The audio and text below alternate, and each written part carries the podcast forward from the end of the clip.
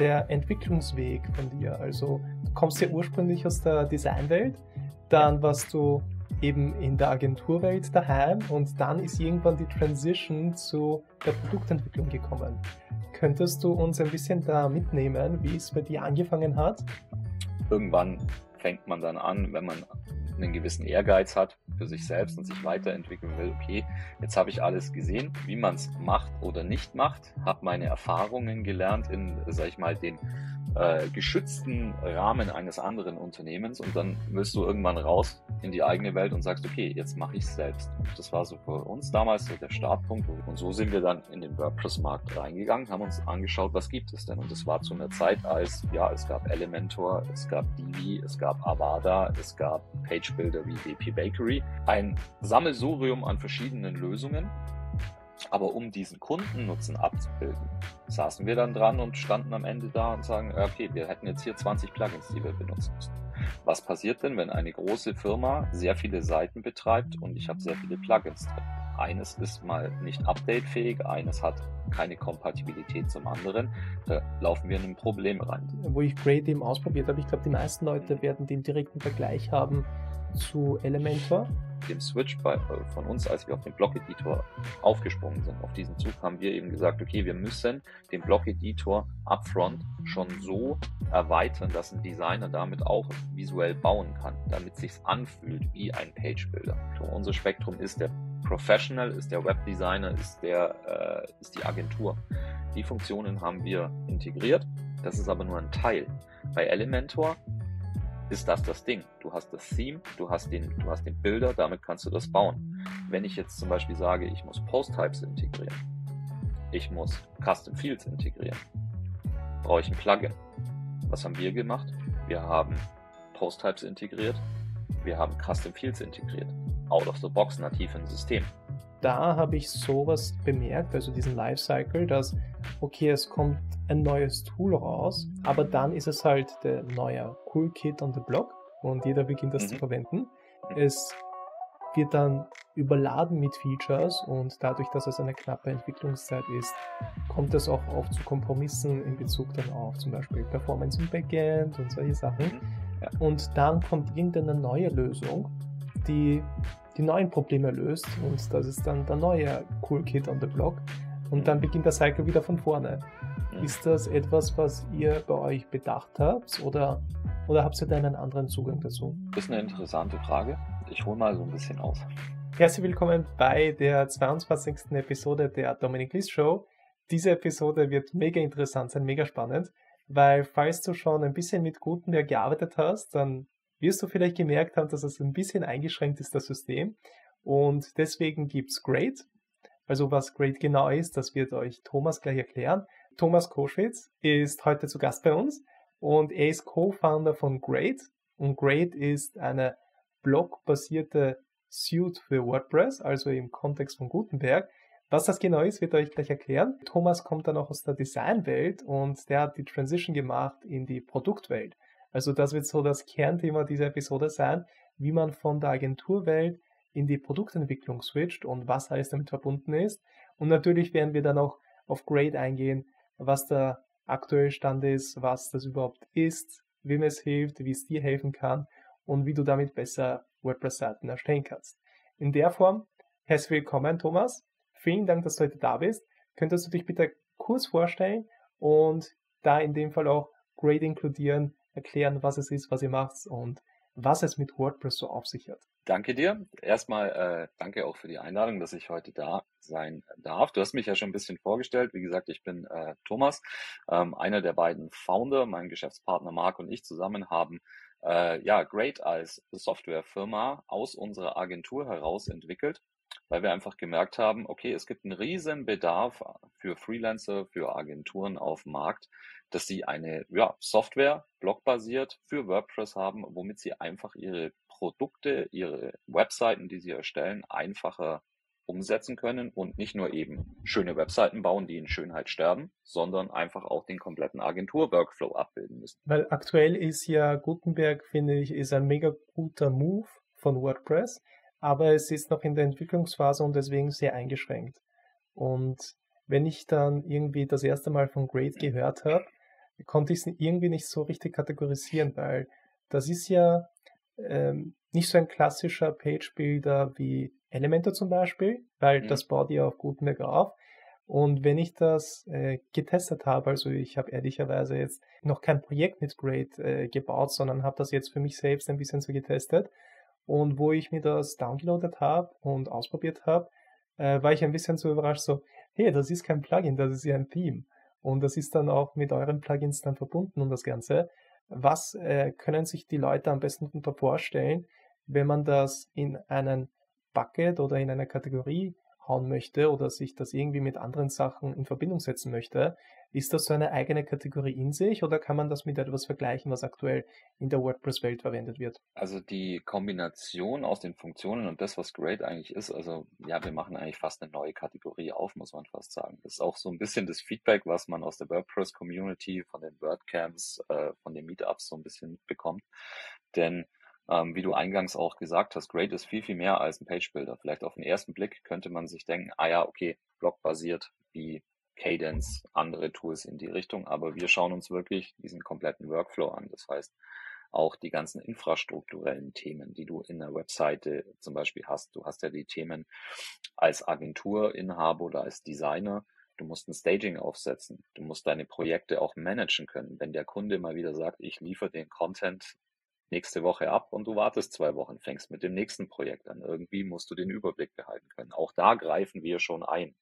Das heißt, wir schauen uns wirklich so die eigentlich alle Pain Points an während der Erstellung einer Webseite und schauen, dass wir da eine, ja, sag ich mal, eine, eine zusammengefasste Lösung anbieten können, auf die sich der User dann auch verlassen kann, weil alles aufeinander abgestimmt ist, um einfach diesen Plugin-Bauchladen, nenne ich es mal, so ein bisschen für ihn zu reduzieren. Thema Updates, mehr brauche ich, glaube ich, nicht sagen. Ja, es sind dann, wo ich mir das näher angeschaut habe und mir diese Konzepte im Kopf klar geworden sind, sind dann bei mir halt viele Fragen aufgepoppt, die mir ein paar Bedenken kreiert haben. Und mhm. auf die Bedenken, da würde ich äh, extrem gerne mit dir noch eingehen. Und ja. dass, wenn wir ein bisschen so das Gespräch ins Rollen gebracht haben, werde ich dich dann ein bisschen so mit, äh, ich sage jetzt mal, vielleicht so ein bisschen schwierigeren Fragen quälen. Aber am Anfang finde ich es mega interessant, weil wir äh, davor schon gesprochen haben und uns ein bisschen eingestimmt haben. Äh, deswegen finde ich es mega interessant, der Entwicklungsweg von dir. Also du kommst ja ursprünglich aus der Designwelt, dann warst du eben in der Agenturwelt daheim und dann ist irgendwann die Transition zu der Produktentwicklung gekommen.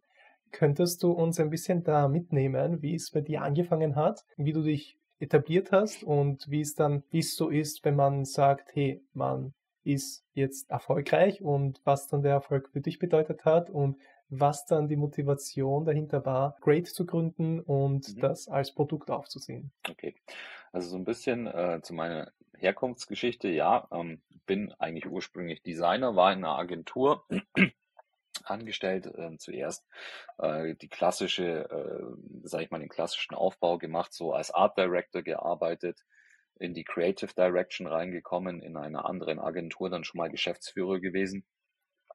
Irgendwann fängt man dann an, wenn man einen gewissen Ehrgeiz hat für sich selbst und sich weiterentwickeln will, okay, jetzt habe ich alles gesehen, wie man es macht oder nicht macht, habe meine Erfahrungen gelernt in, sag ich mal, den äh, geschützten Rahmen eines anderen Unternehmens und dann willst du irgendwann raus in die eigene Welt und sagst, okay, jetzt mache ich es selbst. Und das war so für uns damals so der Startpunkt, wo wir gesagt haben, okay, auch schon mit meinem Geschäftspartner Marc zusammen, wir gründen jetzt äh, selbst die Agentur, gehen aus unseren Unternehmungen, aus unseren Anstellungen raus und machen das.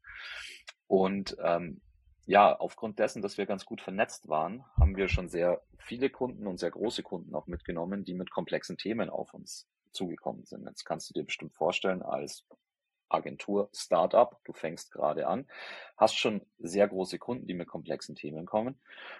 Ja, da gerade im Webbereich ging es dann los. Okay, wir müssen uns Lösungen überlegen, wir müssen Lösungsansätze finden, die nicht so personalintensiv sind, weil gerade im Start hast du nicht das Personal. Und vielleicht willst du auch nicht die Personalressource äh, so aufblähen, sondern willst einfach effizient arbeiten, effektiv arbeiten. Und so haben wir uns umgeschaut äh, im WordPress-Markt, was gibt's an Lösungen? Weil eine der Aufgaben war zum Beispiel, Ähm, wir im Unternehmen, also der Kunde von uns, ja, wir haben eine Grafikabteilung, eine Marketingabteilung. Das sind so ungefähr 40 Leute, die sollen die Möglichkeit haben, eigene Landingpages zu bauen. Und die sollen doch bitte unser Corporate Design nicht kaputt machen, weil nicht jeder ist ein Designer, sondern vielleicht nur ein Content-Redakteur. Wir müssen denen gewisse Rahmenbedingungen vorgeben. Und so sind wir dann in den WordPress-Markt reingegangen, haben uns angeschaut, was gibt es denn? Und das war zu einer Zeit, als, ja, es gab Elementor, es gab Divi, es gab Avada, es gab Page-Builder wie WP Bakery. Ein Sammelsurium an verschiedenen Lösungen. Aber um diesen Kundennutzen abzubilden, saßen wir dann dran und standen am Ende da und sagen, okay, wir hätten jetzt hier 20 Plugins, die wir benutzen müssen. Was passiert denn, wenn eine große Firma sehr viele Seiten betreibt und ich habe sehr viele Plugins drin? Eines ist mal nicht updatefähig, eines hat keine Kompatibilität zum anderen. Da laufen wir in ein Problem rein. Das war so die erste Idee, wo wir gesagt haben, okay, ist nicht handelbar. Wir brauchen ein integriertes System. Wir müssen sowas entwickeln, weil es gab es nicht am Markt. Es ist ja WordPress by Design sagt, benutze Plugins. Was verstehst du mit integriertem System? Ist das ein, etwas, was in WordPress Core drinnen ist oder ist das dann wie, wieder ein neues Tool, mhm. welches sich dann entwickelt mhm. oder wie verstehst du den Begriff? Ein integriertes System würde ich beschreiben als ein System, das dir die Möglichkeit bietet, out of the box nicht nur sag ich mal, das Visuelle in einer Webseite zu bauen, sondern wirklich das Geschäftsmodell des Kunden abzubilden. Das heißt, es beginnt natürlich beim Design, beim Aufbau der Webseite, bei den Features, die drin sind. Ähm, wir sind alle aus der Welt draußen, äh, wo es noch hieß, ja, die äh, Visitenkarte im Web, sondern Webseiten müssen heutzutage für die Kunden Mehrwert bieten, die müssen Leads generieren, die müssen Umsatz generieren können. Das heißt, du brauchst Formulargeneratoren, die müssen wiederum an Marketingfunktionen angeschlossen werden können. Dann hast du diese ganzen Themen drin, die du in der Webseite einbauen musst. Das sind infrastrukturelle Themen, die sehr, also je größer ein Unternehmen ist, desto komplexer sind die. Das heißt, die sollten nicht über einen Drittanbieter irgendwie reingepackt werden und dann hast du irgendwann ein Kompatibilitätsproblem, weil das kann zu sehr großen Auswirkungen beim Kunden dann führen. Da möchte ich nicht dazwischen äh, sitzen als Prellbock und quasi sagen, ja, ich muss schauen, der Drittanbieter XY, die haben gerade kein Update zur Verfügung. Entschuldigung, deine Seite ist nicht erreichbar. Das kannst du nicht bringen. Und deswegen haben wir eben gesagt, wir wollen ein integriertes System, wo diese Funktionen aufeinander abgestimmt zur Verfügung stehen. Weil dann habe ich die Kontrolle darüber, was da passiert. Das war so die erste Idee. Und so haben wir angefangen, quasi die Great Suite für uns erstmal als Agentur, als Software-Tool aufzubauen, um einfach diese Projekte abbilden zu können. Es hat sich dann herausgestellt, dass wir nicht nur komplexere Projekte damit abbilden können, sondern auch einfachere Projekte wesentlich zeiteffektiver aufsetzen können, weil wir einfach die Funktionen integriert haben, die es uns das ermöglicht haben. Also ist das so ein bisschen aus, aus dem Konzept entstanden, dass ihr das in erster Linie für eure Bedürfnisse entwickelt habt, damit ihr einfach besser arbeiten könnt und eine höhere Qualität an Output liefern könnt und einfach bessere Leistung leisten könnt.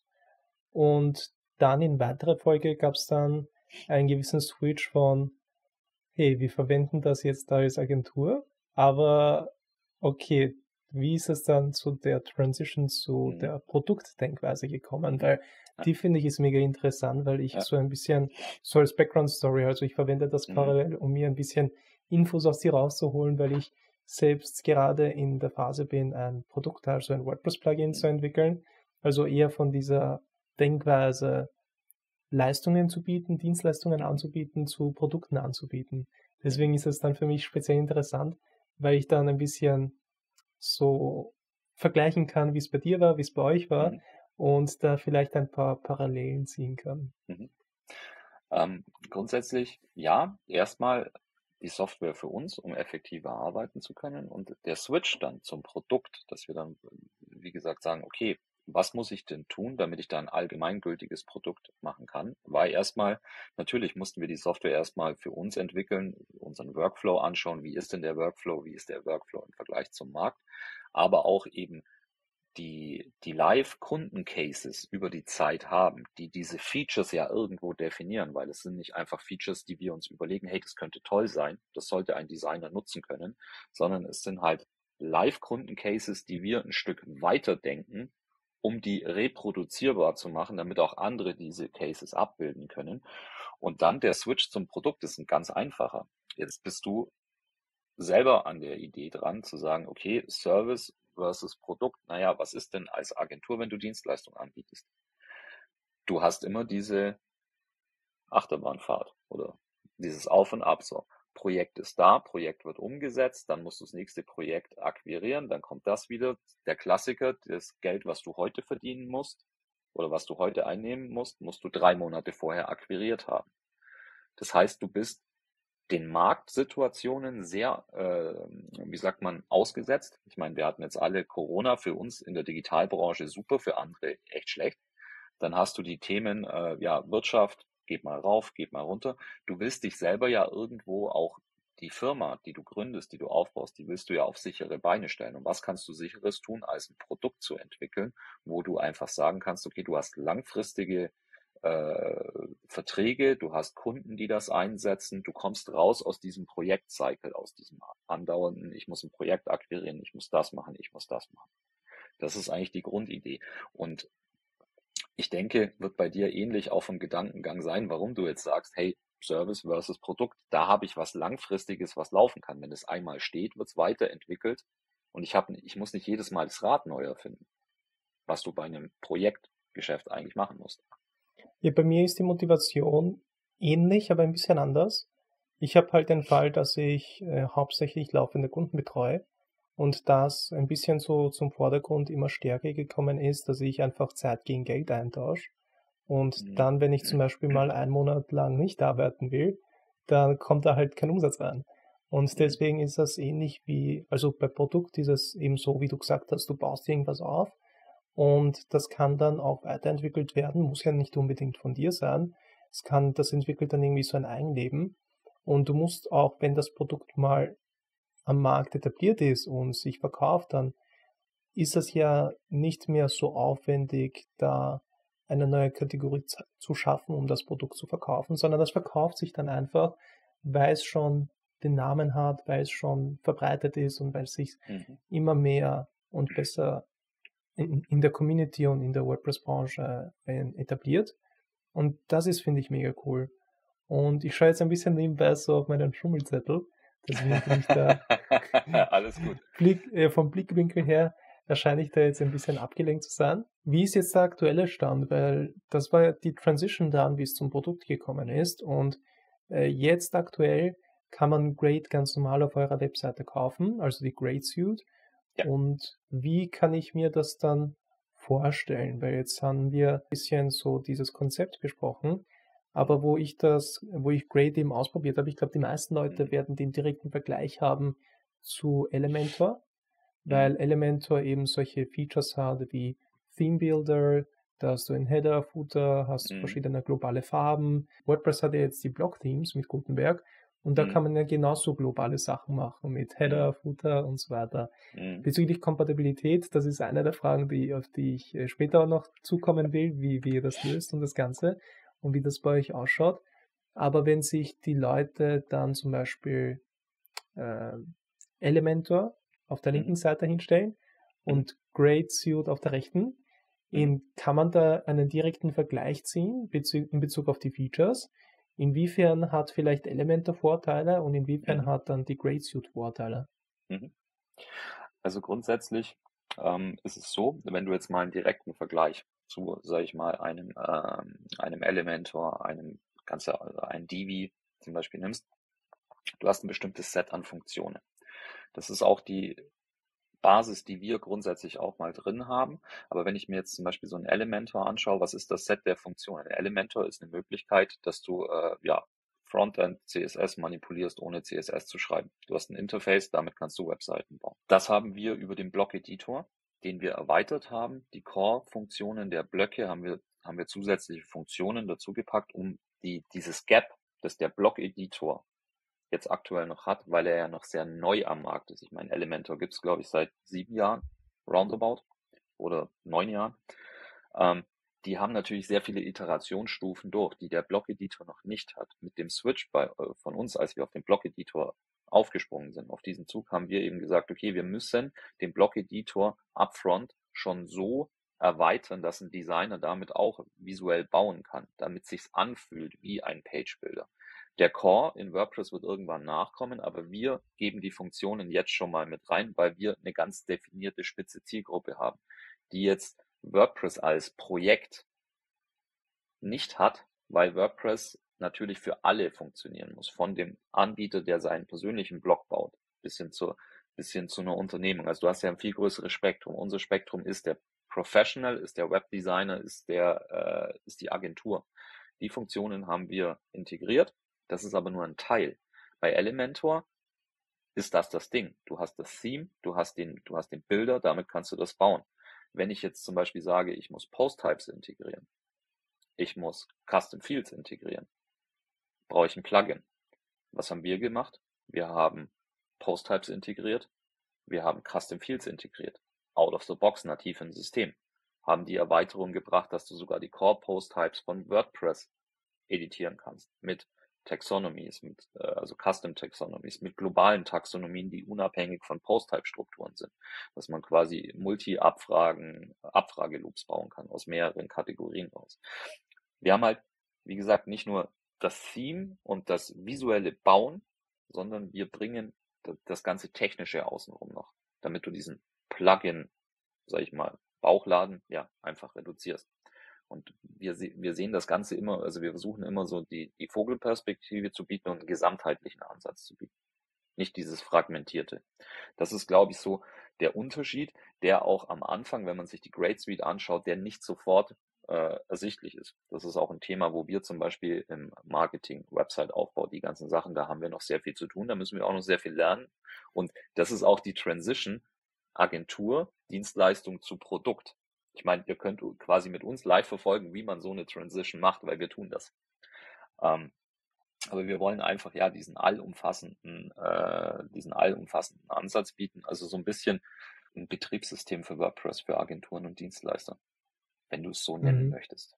An sich also diese Iterationen, die du angesprochen hast von Gutenberg, also dass ja. Elementor schon viele Iterationen gehabt hat und Gutenberg ja noch relativ, sage ich jetzt mal, von den Iterationen her ist, Gutenberg ist schon von den von der Zeit her auch schon ein bisschen älter, mhm. aber es äh, gefühlt ist die Entwicklung von äh, Produkten, die durch ein privates Unternehmen geleitet werden, ist die Entwicklung gefühlt schneller als durch eine Open Source Community, was in dem Fall Vor- und Nachteile hat. Auf die, auf die genau mag ich jetzt nicht eingehen, aber zum mhm. Beispiel, wenn vor, ähm, keine Ahnung, vor einem Jahr gab es noch überhaupt nicht das Feature, dass man in Gutenberg Global Colors hinterlegen kann mhm. oder dass man ja. irgendwie Header Footer sich damit beschäftigen mhm. kann, was jetzt mit den Block Themes einfach dazugekommen ist. Und ich glaube, dass ihr dieses Feature, vor allem mit den Global Colors und diesen ganzen globalen Einstellungen, habt ihr ja in der Great ja schon bereits davor integriert gehabt. Wie, wenn ich das, oder bin ich da falsch? Nee, nee, du bist richtig. Das war, glaube ich, sogar okay. das erste Feature, was wir hatten. Diese okay. globalen Stylings. Ähm, mhm. Ganz einfach auch wieder aus dem Effizienzgrund, weil wir gesagt haben, du musst das Rad nicht immer neu erfinden mit jedem Projekt, sondern ähm, die Grundstrukturen in einer Webseite, egal welcher welchen Building-Prozess du nimmst, die sind ähnlich. Ein Header, eine Produktkachel, eine Content-Sektion, die sehen immer irgendwo ähnlich aus, die haben dieselben Module, du musst Texte reinsetzen, Headlines, Buttons, äh, Videos, Bilder, diese ganzen Sachen. Das muss ich nicht immer von vorne bauen, sondern das will ich wieder verwenden und dann anpassen. Und um diese Möglichkeit zu bieten, haben wir eben damals in der ersten Stufe schon gesagt, okay, wir machen jetzt nicht das, wie es früher immer war, alles ist fest miteinander verzahnt. Also Inhalte Layout und Frontend äh, Design sozusagen, also Schriften, Farben und die äh, Raster und dergleichen, sondern wir haben das getrennt voneinander betrachtet und mit, mit Variablen verknüpft, so dass ich sagen kann, okay, erstens mal kann ich meine Inhalte, die kann ich sowieso rüber kopieren, aber ich kann auch meine Layout-Strukturen in das nächste Projekt einfach reinkopieren und das passt sich dann sofort an meine Global Styles an. Wir mussten halt bisher über den Customizer gehen, wie viele andere auch, weil es die einzige Möglichkeit war, auch live irgendwie zu sehen, was ändere ich da, damit ich ein Feedback habe.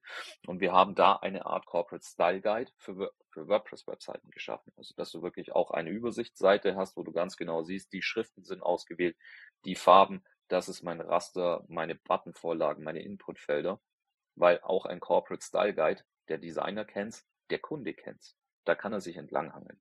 Das war so die Idee dahinter. Wenn ihr zum Beispiel jetzt in der Situation seid, dass Okay, WordPress hat sich mit Gutenberg insofern weiterentwickelt, dass diese Features hier jetzt nativ im Core vorhanden sind. Ist das dann natürlich auch eine Challenge beim Produkt, da das mit zu integrieren, dass dann einerseits die Backwards Compatibility da ist und andererseits dann auch die neuen Features berücksichtigt werden, also die nativen Features von Gutenberg. Habt ihr, wie, wie kommt ihr mit dieser Balance zurecht, dass einerseits, okay, es ist halt wichtig, Backwards Compatibility zu, zu haben. Aber andererseits sollte man dann ja auch die neuen Features berücksichtigen. Habt ihr da die Challenges schon bei euch gehabt und wie habt ihr, wie habt ihr diese gelöst? Die Challenges haben wir immer wieder, weil es kommen, es kommen immer wieder Sachen in den, in den Core oder in den Updates, ähm, die entweder nicht irgendwie komplett überall dokumentiert waren, dass man sie dann im Nachgang erst findet, wie wir mit diesen Challenges umgehen, ist einfach das Folgende. Wir versuchen grundsätzlich so nah wie möglich am Core zu entwickeln, unsere Funktionen so zu hinterlegen, dass du nicht in Kompatibilitätsprobleme kommst. Und auf der anderen Seite sind wir und wollen wir sehr nah an der Community, an WordPress selbst sein. Wir wollen mitwirken, wir wollen die Interaktion, in Interaktion mit den Leuten gehen. Deswegen sind wir auf den WordCamps, auf den Meetups. Wir sprechen mit den Leuten ähm, innerhalb der Community, auch bei den, sag ich mal, äh, bei den äh, Gutenberg-Contributern genauso wie mit dem Core, damit wir einfach die Informationen früh haben, auch unsere Ideen zum Beispiel mit reingeben können, damit wir dem Ökosystem natürlich auch was zurückgeben können. Weil es ja nicht nur, dass du sagst, als äh, Produkthersteller, als Dienstleister, ich setze mich jetzt da drauf, ich benutze WordPress, das ist meine Basis, sondern wir wollen dem Ganzen auch was reingeben, weil die Ideen oder äh, die, die äh, Umsetzungen, die wir haben, wir haben einen Vorteil, wir haben eine sehr klare Nutzergruppe. Und wir reden auch mit den Agenturen und den Designern in Online-Demos, in äh, Feedback-Runden. Wir wissen ja, was die, was die Probleme, was die Schmerzen von denen sind. Und wir versuchen das eben auch zu kanalisieren und das auch in die Community so ein bisschen reinzugeben, weil die Community ist sehr entwicklungsgetrieben. Die Anwender, das sind immer, eigentlich sind es zwei Paar Schuhe. Eigentlich würde ich gerne mal was sehen, wenn sich wirklich WordPress Community und WordPress Anwender aus Agenturszene einfach mal zusammensetzen würden und auch reden würden. Ich glaube, da würden viele interessante Sachen kommen. Ähm, das wäre eine tolle Sache am Ende des Tages. Und wir versuchen auch so ein bisschen das Bindeglied irgendwo zu sein. Ja, weil das andere Bedenken, ähm, welches, äh, welches ich habe. Jetzt kommen wir so ein bisschen in das, äh, in das Gebiet der schwierigeren Fragen. Mhm. Und das Bedenken, was ich halt habe, wenn du schon eine Zeit lang mit WordPress arbeitest und gesehen hast, okay, da gibt's mal den Page-Builder, der aktuell ist, den Page-Builder, der aktuell ist, dann ähm, bemerkst du so einen Lifecycle von Page-Bildern. Also ich ja. mag jetzt Great nicht in, das, mhm. in der Kategorie von Page-Bildern reinhauen, ja. aber ich äh, gebe es jetzt mal in der Kategorie es ist ein Tool, welches dir hilft, Webseiten zu erstellen mit Hilfe von WordPress. Und da habe ich sowas bemerkt, also diesen Lifecycle, dass, okay, es kommt ein neues Tool raus, es löst gerade die Probleme, die sehr präsent sind, zum mhm. Beispiel mhm. Performance, es ist schnell, zum mhm. Beispiel äh, es ist sehr benutzerfreundlich oder mhm. es ist Gutenberg-kompatibel mhm. oder keine Ahnung, welches Problem dann aktuell ist. Aber dann ist es halt der neue Cool Kit on the Block und jeder beginnt das mhm. zu verwenden. Und dann, je mehr User sich ansammeln, je mehr User das verwenden, desto mehr Anfragen kommen die, desto mehr passt sich dann das Produkt an die User an, desto mhm. mehr Features kommen dazu. Mhm. Es wird dann, ich sage jetzt mal, schon ein bisschen so überladen mit Features und dadurch, dass es eine knappe Entwicklungszeit ist, kommt es auch oft zu Kompromissen in Bezug dann auf zum Beispiel Performance im Backend und solche Sachen. Mhm. Und dann wird das groß, langsam, schwer, wie wir zum Beispiel das bei anderen Page-Bildern jetzt in dem Fall gesehen haben, die jetzt nicht mehr so aktuell sind heute. Ja. Und dann kommt irgendeine neue Lösung, die die neuen Probleme löst und das ist dann der neue Cool Kit on the Block und mhm. dann beginnt der Cycle wieder von vorne. Mhm. Ist das etwas, was ihr bei euch bedacht habt oder ist das ein aktuelles Thema bei euch oder habt ihr da einen anderen Zugang dazu? Das ist eine interessante Frage. Ich hole mal so ein bisschen aus. Ähm, okay. Ja, also ich kann die Bedenken kann ich komplett nachvollziehen. Das sind auch grundsätzliche Gedanken, die du in der Historie, wenn du dir anschaust, was eben am Markt war, was jetzt schon wie lange am Markt ist, klar, das sind Themen, die, die auftauchen, weil du möchtest ja auch als Produkthersteller deine Kunden zufriedenstellen. Du musst aber für dich auch selber eine Art Manifest haben, einen Weg haben, einen klaren Weg, den du gehst. Und der ist zum Beispiel bei uns, ähm, wir gehen den WordPress-Weg. Wir gehen den Blog-Editor-Weg. Blog-Editor ist jetzt am Anfang seines Lifecycles, wenn man das vergleicht mit wie lange war der Classic Editor da.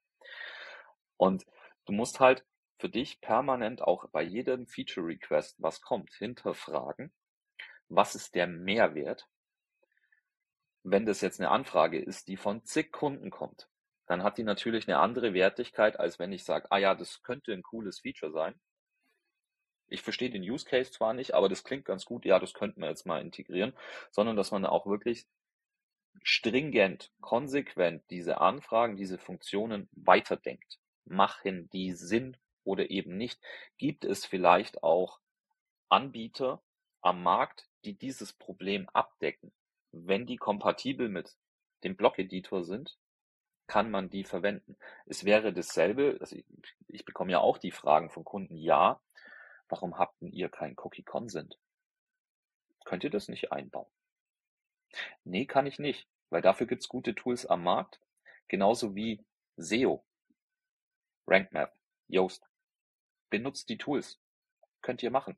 Sind super. Empfehle ich auch, wenn, wenn ich jetzt zum Beispiel als Dienstleister ein Projekt umsetzen würde und der Kunde, wir müssen äh, Cookie Consent einbauen, wir müssen, wir müssen SEO-Tools einbauen, dann habe ich ein gewisses, gewissen Stack an Plugins, den kenne ich aus meiner Historie heraus. Ich meine, ich mache jetzt seit ähm, 15 Jahren WordPress-Websites, seit 20 Jahren beschäftige ich mich allgemein mit Websites.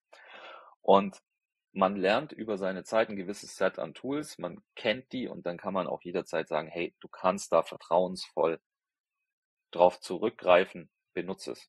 Das Einzige, wo ich immer sagen würde, Hände weg, Vorsicht, ist, wenn irgendwo eine Lifetime-Lizenz steht. Weil dann frage ich mich, wie sie den Support abdecken wollen und wie sie das Produkt weiterentwickeln wollen. Aber grundsätzlich äh, macht es, ähm, weil ich vorhin am Eingangs gesagt habe, den Plugin-Bauchladen zu reduzieren. Ja, aber es gibt Plugins, die sind super, die sollten da auch eingesetzt werden. Und man muss für sich selber halt, für sein Tool, den Weg finden, den man, den man gehen möchte. Und dem sollte man treu bleiben. Und dann lieber den Kunden oder den, den, den User, den, den, den, Softwarenutzer dahingehend beraten, okay, was könnte denn ein gutes Add-on dafür sein? Und lieber dafür die Kompatibilität immer bereitstellen. Ist ein sinnvollerer Weg, meines Erachtens. Damit ich das jetzt vielleicht noch zusammenfasse. Ist jetzt äh, euer Ansatz, einfach immer WordPress getreu zu bleiben. Wenn sich WordPress ja. dann von heute auf morgen, wenn die Community entscheidet, WordPress entwickelt sich in eine andere Richtung, würdet ihr das auf jeden Fall berücksichtigen und in dem Produkt mit einnehmen. Ob das dann eine Auswirkung haben wird, ob etwas wie dann die Entscheidungen trifft, ist eine andere Sache. Aber ich werde es auf jeden Fall versuchen, sehr treu der, dem WordPress Core zu bleiben, damit das möglichst weitläufig kompatibel ist mit dem System, oder? Richtig. Das grundsätzlich, dass der Word, dass, äh, das WordPress-Projekt jetzt von heute auf morgen eine 180-Grad-Wendung macht, glaube ich jetzt nicht, sondern das ist eher etwas, ja. was langfristig planbar ist. Ähm, und warum gehen wir den WordPress-Weg? Grundsätzlich, weil wir dieses äh, das System WordPress als Open Source Projekt, als CMS-System für Webseiten. Ähm, wir haben es seit Jahren im Einsatz. Wir haben es als Kunde benutzt. Wir, haben, wir benutzen es jetzt als Softwarehersteller und arbeiten damit. Und für uns ist es einfach der Weg, weil es ist ein Open Source System. Es ist einfach zu bedienen. Es wird auch immer einfacher, selbst im Core. Warum sollte ich etwas anderes nehmen? am Ende des Tages. Wir wissen alle nicht, was mit KI und die Richtung, was da noch alles kommt. Ähm, aber grundsätzlich als CMS-System für den, für den Gebrauch, für das Aufbauen von Webseiten ist unserer Meinung nach WordPress das Ding, was wir unterstützen wollen, das Projekt, was wir unterstützen wollen und auch die Basis, auf der wir eben aufsetzen wollen. Ja.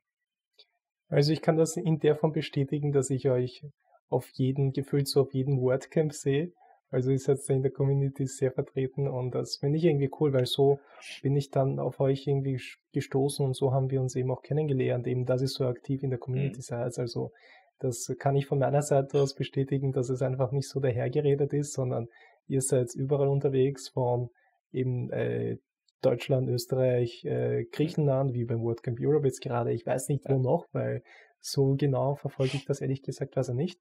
Aber es ist auf jeden Fall sehr präsent und das, das merkt man schon. Also da hm. mag ich auf jeden Fall euch gegenüber das zugeben, dass es halt ein mega cooles Ding ist, dass ihr halt nicht so wie andere Page-Builder so irgendwie so abgegrenzt seid ein bisschen, in ein mhm. bisschen so einer Bubble, sondern dass ihr dann wirklich zu der Community rausgeht und ja, da auch wirklich mit der Community das gemeinsam macht und für die Community da seid. Also das ja.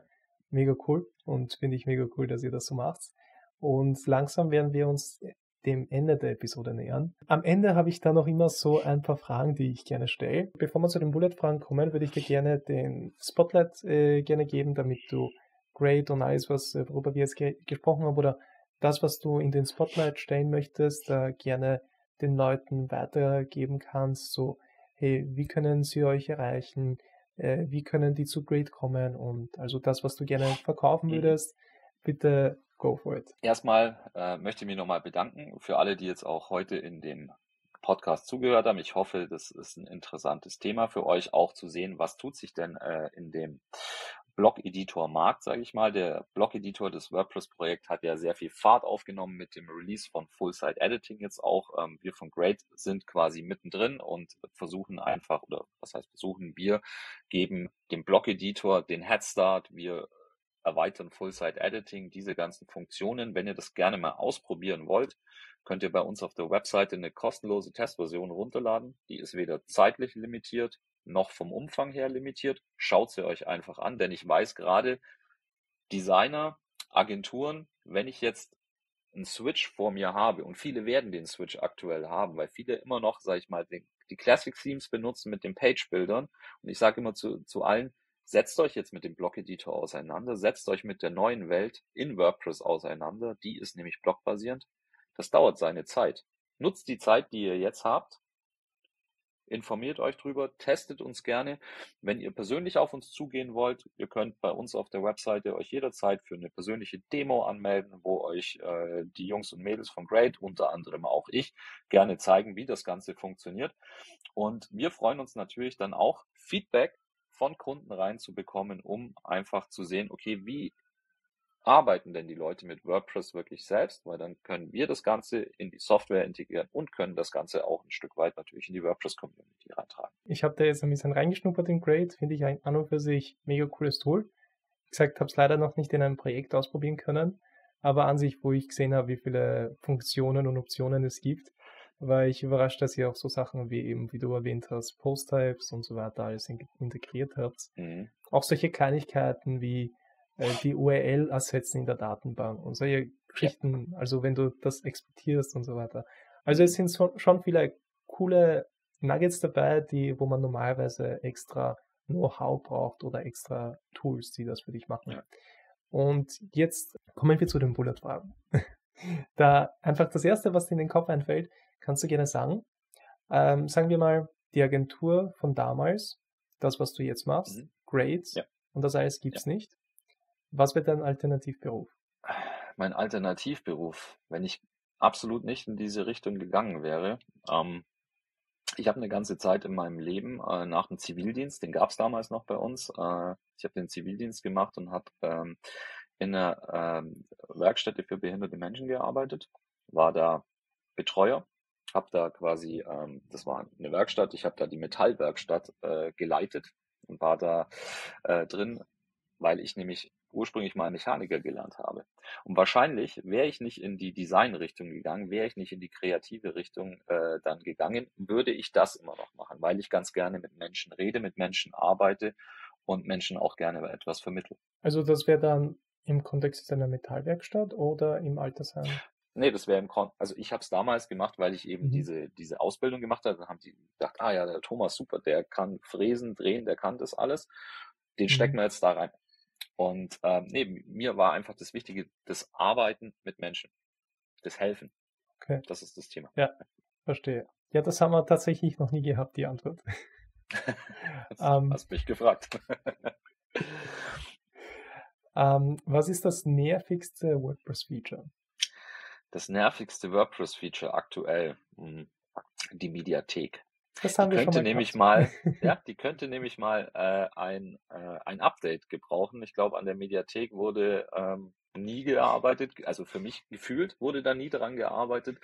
Gibt es auch schöne Plugins dafür, äh, um die so ein bisschen äh, aufzubohren und mehr Funktionen drin zu haben. Aber ich glaube, die Mediathek in WordPress sollte wirklich angegangen werden. Es ist ja das ungenannte, inoffizielle, vielleicht äh, Phase 5 Projekt. Wäre doch ganz nett im Gutenberg, dass man sagt, in Phase Ja. 5, wenn Mehrsprachigkeit dann im Kern ist, ab Phase 4, dass man dann vielleicht sich die Mediathek nochmal anschaut. Das wäre eine schöne Sache. Na, es wäre mir cool, da mal ein Update zu bekommen, weil das hat für ein paar Kopfschmerzen schon gesorgt in der Vergangenheit. Ähm, was war dein letzter Aha-Moment in WordPress, wo du überrascht warst und gesagt hast so, oh, das kann WordPress auch? Der letzte Aha-Moment war wirklich so, äh, als ich das erste Mal Full-Site-Editing ausprobiert habe. Als mir die Jungs auch die Testversion äh, von uns gegeben haben und ich erstmal gesagt habe, okay, ich teste jetzt grundsätzlich mal Core WordPress, das, was die Jungs gemacht haben. Und das war für mich das Aha-Erlebnis, weil die ganze Editing-Experience, die fühlt sich einfach so viel direkter an. Ich weiß gar nicht, wie ich es anders, wie ich es anders formulieren soll. Du hast als Designer, als Nicht-Programmierer unglaublich viel Kontrolle auf einmal. Es ist auf der einen Seite beängstigend, wenn ich dran denke, okay, du musst auch irgendwie die Kunden dann unter Kontrolle halten, weil du machst potenziell Pandoras Box auf, aber dafür gibt's Lösungen. Ähm, nee, Full-Site-Editing, ja, war das Aha-Moment Okay. überhaupt. Gibt es noch irgendeine finale Message, die du an die Zuschauer und Zuschauerinnen weitergeben möchtest? Die habe ich vorhin, glaube ich, schon 20.000 Mal gesagt, aber nutzt den Blog-Editor. Nutzt ihn. Das ist die finale Message. Das ist die Zukunft. Wir müssen weg von den Shortcodes. Wir müssen weg von dem Classic-Editor. Schaut euch das genau an. Ich weiß, es ist schmerzhaft am Anfang, aber der Schmerz lohnt sich. Der hat sich immer gelohnt. Und das ist das neue Ding. Und wenn ihr es könnt, macht's Spaß. Kann ich nur unterschreiben. Vielen, vielen Dank für deine Zeit heute. Hat mich mega gefreut, dass wir reden konnten, dass wir uns ein bisschen auch in dem Aspekt unterhalten könnten, wie es so ist, von der Agenturwelt in die Produktentwicklung einzutauchen. Und hat mir persönlich mega viel Spaß gemacht und habe mir ein paar Nuggets da rausholen können. Äh, vielen Dank dafür. Und ja, dann sehen wir uns hoffentlich wieder bald auf einem WordCamp. Und Ich bis dahin, drauf, ja. alles Gute. Hm. Und wir hören uns. Dominik, vielen Dank, dass ich da sein durfte. Auch an alle Danke. Zuschauer und Zuhörer. Ciao. Danke, vielen Dank. Tschüss.